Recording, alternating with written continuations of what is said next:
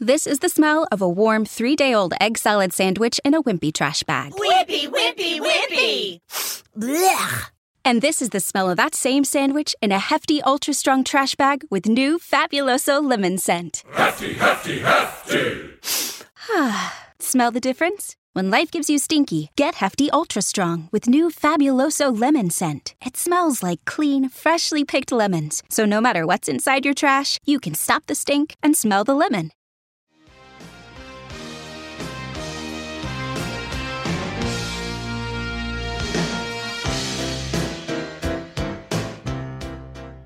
Advierto que este apartado, en este apartado, voy a usar lenguaje explícito, pero que está en el diccionario de la lengua. Por tanto, si no quieres escuchar palabras soeces, pasa y no escuches este apartado. ¿De acuerdo? 1. Desde hace una década, me llama la atención cómo todos los periódicos españoles, tanto si son progresistas como si son conservadores, nacionales y autonómicos, gratuitos y de pagos, exhiben el mismo anuncio publicitario en su primera página, es decir, en la portada. Se trata de un cuadradito siempre ubicado en la esquina inferior derecha que proclama rotundo. Sexo es vida. ¿Quiénes se gastan semejante pastizal en promover el fornicio? ¿Alguna comuna libre pensadora presidida por un millonario concupiscente? ¿Quizá una secta priapista? No. Se trata de una empresa que combate con entusiasmo la disfunción eréctil, la eyaculación precoz y el empanamiento sexual, además de prometer alargar todo lo alargable son los mismos que han conseguido colocar en todas las cadenas de radio un anuncio matutino en el que un parado es abordado por su mujer en la ducha, quien al verlo, nunca mejor dicho, parado, le propone echar un kiki en cara y no permite que el marido salga a buscar trabajo mientras un locutor enuncia una mantra publicitaria que ningún político ha querido aprovechar. Si tu vida sexual va bien, lo demás no importa. Me pregunto si tanto alarde genital significa que el personal está que se sale o más bien que ni entra. Miedo me da la respuesta. 2. Eso de follar ha pasado de moda en estos tiempos políticamente correctos. Porque hoy ya no es progre que un tiparraco viejuno le espete a una chavala que es una estrecha, como ocurría en los míticos 60, y sobre todo en los 70, cuando miles de españoles peregrinaban hasta Perpiñán para refocilarse con el último tango en París esa película que, vista 40 años después, tampoco parece que fuera para tanto. ¿Quién se gastaría hoy el dinero en ir hasta Francia para ver una película tan solo porque se folla? Teniendo en cuenta que el personal más bien se gasta sus euros en ir a Madrid para ver el musical El Rey León. El alivio de la entrepierna ha perdido prestigio plástico, literario artístico incluso el aura revolucionaria, transgresora y pecaminosa que alcanzó durante los años del llamado destape. Aunque hay que precisar que lejos de Madrid y Barcelona, nadie se destapó demasiado. Y que conste que no me refiero a los pueblos de la España vacía, sino a municipios muy bien despachados de Andalucía, Extremadura y Castilla-La Mancha, donde vaciarse no era pecado sino santo milagro. Sin embargo, la mayoría de las novelas, relatos, películas, fotografías, pinturas, canciones y obras de teatro de aquellos años insistieron tanto en las orgías, los tocamientos y las camas redondas de la movida que la imagen de España pasó a ser la de un país monolingüe a conilingüe. 3. A mediados del año 2000 se celebró en Italia el primer Congreso Europeo de Andrología, donde 400 eminencias de la especialidad anunciaron que a partir del año 2005 el 52% de los hombres del planeta sería estéril, impotente, sexualmente inverosímil y se quedaría con la libido lívida por culpa del estrés, la contaminación, los antidepresivos, el tabaco, las drogas, el alcohol, la obesidad, los ordenadores, la vida sedentaria, los insecticidas y los pantalones ajustados. Sin embargo, aquellos honestos andrólogos que en el año 2000 ya se olían que acabarían en el paro, recibieron el gatillazo de gracia en 2007, porque aquel año Apple lanzó el primer iPhone, Google compró Android, Amazon sacó el Kindle, Spotify empezó a operar a escala europea, Twitter y Facebook se abrieron a usuarios en todo el planeta, Netflix comenzó la migración de sus contenidos audiovisuales a la nube, y HBO reventó el mercado audiovisual gracias al desenlace de dos de sus series estelares, The Wire y The Sopranos.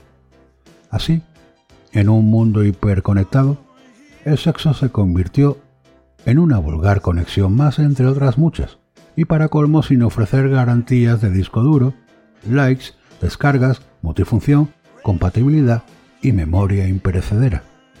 Si en 2005 el 52% de los hombres nos quedamos estéril, por lo menos desde 2007 ya no nos aburrimos tanto.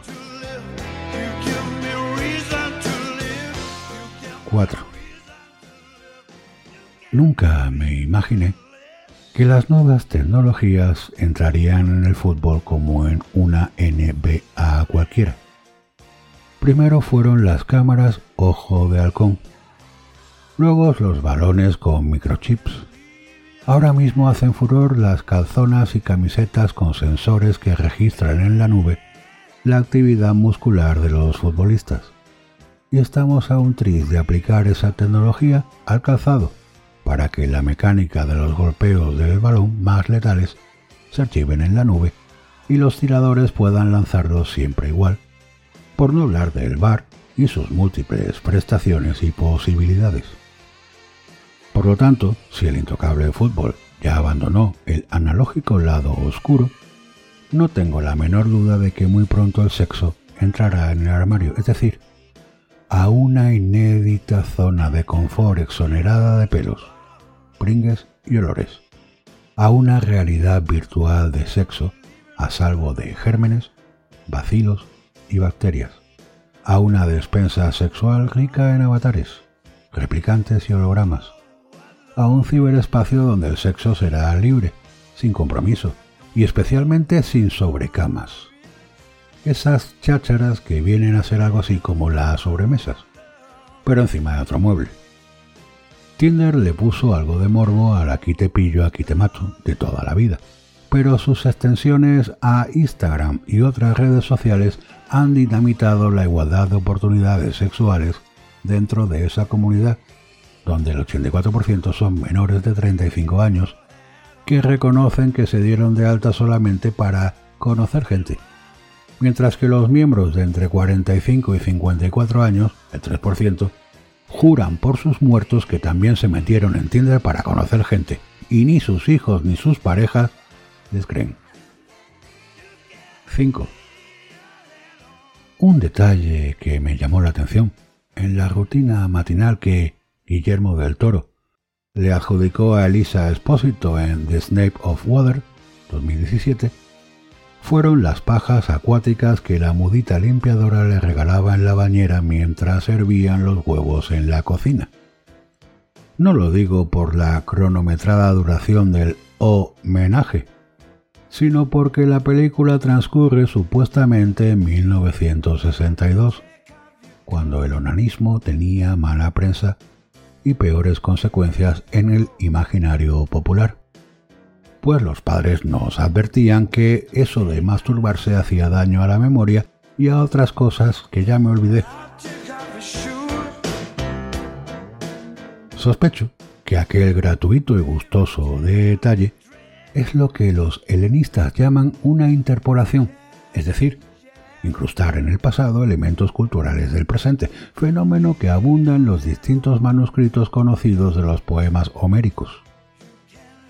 No estoy diciendo que Guillermo del Toro sea hincha de las palmas, aunque sí barrunto que para destacar la singularidad de Elisa Espósito, le atribuyó el rasgo más rotundo de la sexualidad contemporánea, el selfie sin teléfono. Al parecer, Bataille tenía razón y la pareja ya no existe. Mas no porque sean tres, sino porque con uno basta y sobra. 6. Si en el mismo barco, 1994, el filósofo Peter Sloterdijk sentenció que el europeo moderno es un ser asocial que ya no necesita a la sociedad, en materia sexual el europeo contemporáneo tampoco precisa una pareja estable porque su ritmo de vida es demasiado estresante. Descree de las relaciones de larga duración y ha elegido disfrutar de una sexualidad sin interacción humana con ayuda del porno, las redes sociales y programas como Play with Nanai una aplicación japonesa que convierte el teléfono móvil en una muñeca o muñeco hinchable, según el gusto de quien pueda permitirse semejante gusto. El resultado es que la actividad sexual de los menores de 35 años del primer mundo es nueve veces menor que la registrada durante los años 90 del siglo pasado, según diferentes estudios llevados a cabo en Japón, Reino Unido y España. Encuesta Nacional de Salud Sexual del CIS de 2017, donde el temor a una competencia sexual insuficiente e incluso normalita inhibe a muchos jóvenes a salir a conocer gente fuera de la protección de sus redes sociales. Esa burbuja donde uno controla su imagen, su mensaje y sus emoticonos. Oh, los emojis, la palabra del 2019 en España.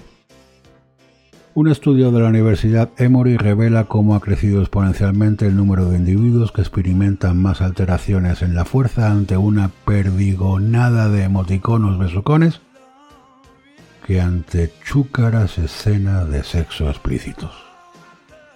Así hemos entrado en la era del sexo digital, cosa que tampoco supone ninguna novedad porque la voz digital, del latín digitalis, significa perteneciente o relativo a los dedos. Ojo, apuesto a que se forra quien registre el emoticono que se corre. 7. El sexo como restregamiento corporal, el placer como chapoteo líquido, el erotismo como ciencia fricción, el 69 como número primo y el polvo serrano como coito ergo sum han pasado a mejor vida en estos tiempos surgidos de autoayuda, cuidadosos de la autoestima y guardianes de la corrección política que, sin embargo, han puesto a nuestro alcance una constelación de sofisticados recursos para no tener que intercambiar fluidos con nadie, y mucho menos recibir un feedback chungo, ya que no es lo mismo hacerlo por YouTube que por YouTube. Quien quiera que me entienda.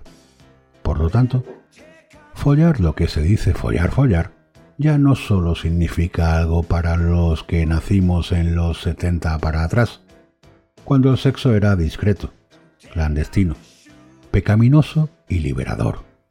Sin duda esta época es mejor que la mía, porque hay menos malicia y más inocencia, como la de aquel gatito del chiste a quien un gato cimarrón prometió enseñarle a follar en el tejado, con la mala suerte de que en lugar de gatas se encontraron con un perrazo que comenzó a perseguirlos por toda la terraza.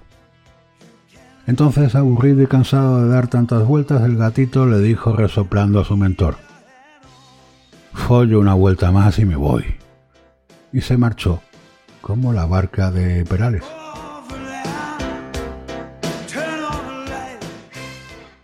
This episode is made possible by PWC.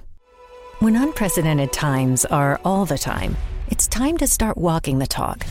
Leaders like you turn to PwC to see and stay ahead. Upskill your workforce, use intelligent automation, and transform big ideas into breakthrough outcomes. Explore the human led, tech powered solutions that help you thrive. It's all part of the new equation. Learn more at thenewequation.com.